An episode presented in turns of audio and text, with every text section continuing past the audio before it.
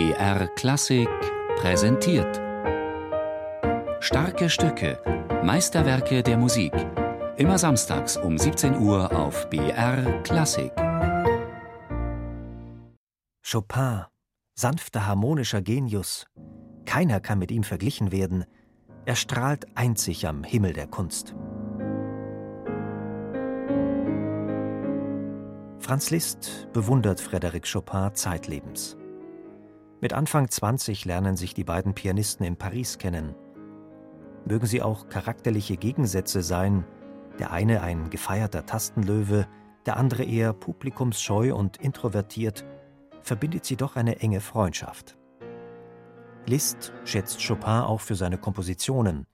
Das Thema aus der Masurka Opus 6 Nummer 2 in Cis-Moll gefällt ihm besonders gut – und so wählt es Liszt als Grundbaustein für seine Violinsonate.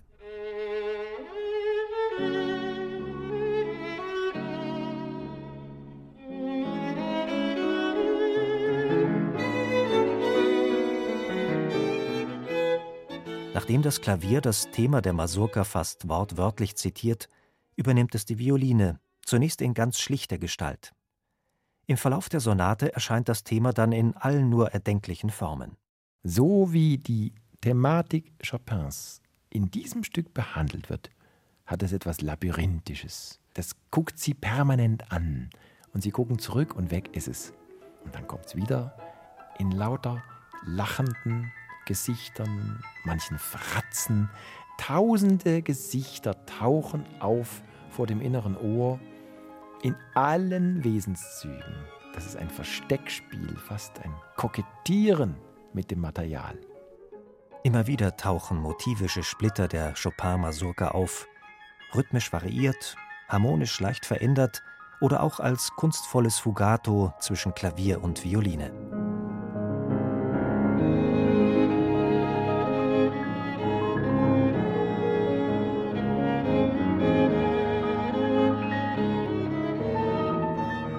Dass Liszt überhaupt ein Werk für Geige schreibt, ist zu diesem Zeitpunkt sicherlich kein Zufall.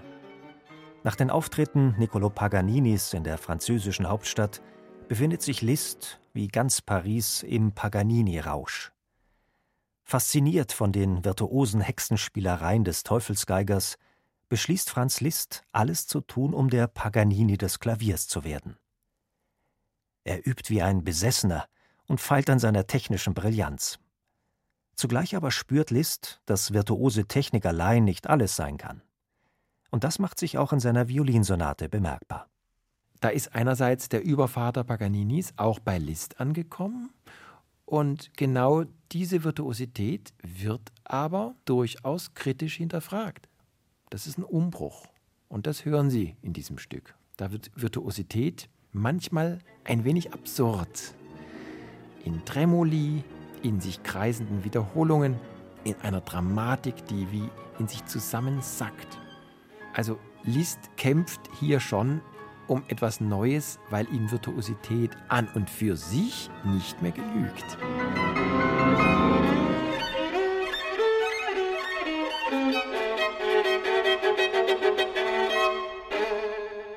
So gesehen vermischen sich in Liszt's Duosonate verschiedene musikalische Einflüsse – die Thematik Chopins, die Virtuosität Paganinis und das eigene Genie Franz Liszt's, das all das zu etwas ganz eigenem Neuen verarbeitet.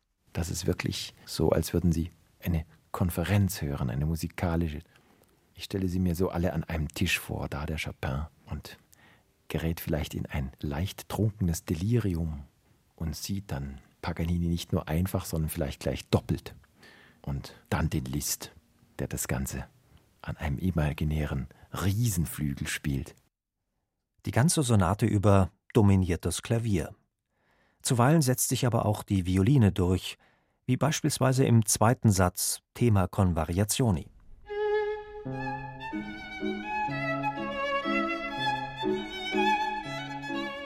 Im zweiten Satz gelingt der Geige eine Art der virtuosen Befreiung.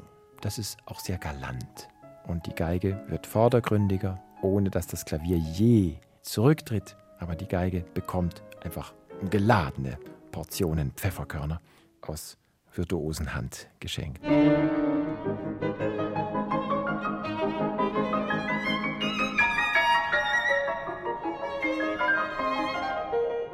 Der dritte Satz, das Allegretto, ist dann nochmal galanter. Fast ein bisschen so werbend, einschmeichelnd, schmunzelnd. Und das ist übrigens auch köstlich zu spielen. Das ist rein geigerisch zum Beispiel richtig toll gesetzt. Also da hat man einfach auch als Instrumentalist eine ganz urtümliche Freude daran.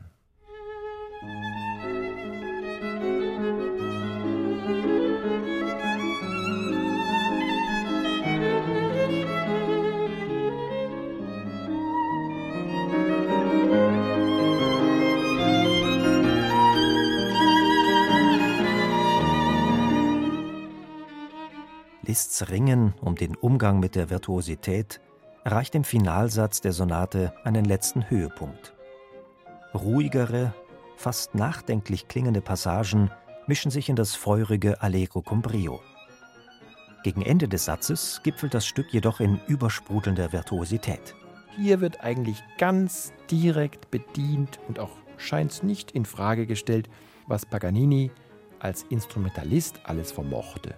Das erleben Sie ganz wörtlich in diesem vierten Satz. Und so endet er denn auch.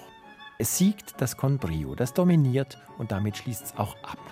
Dieses feurige Spiel, irdische Lust an der Virtuosität. Das Stück zweifelt hier gar nicht mehr. Und das hat es vorher doch schon getan.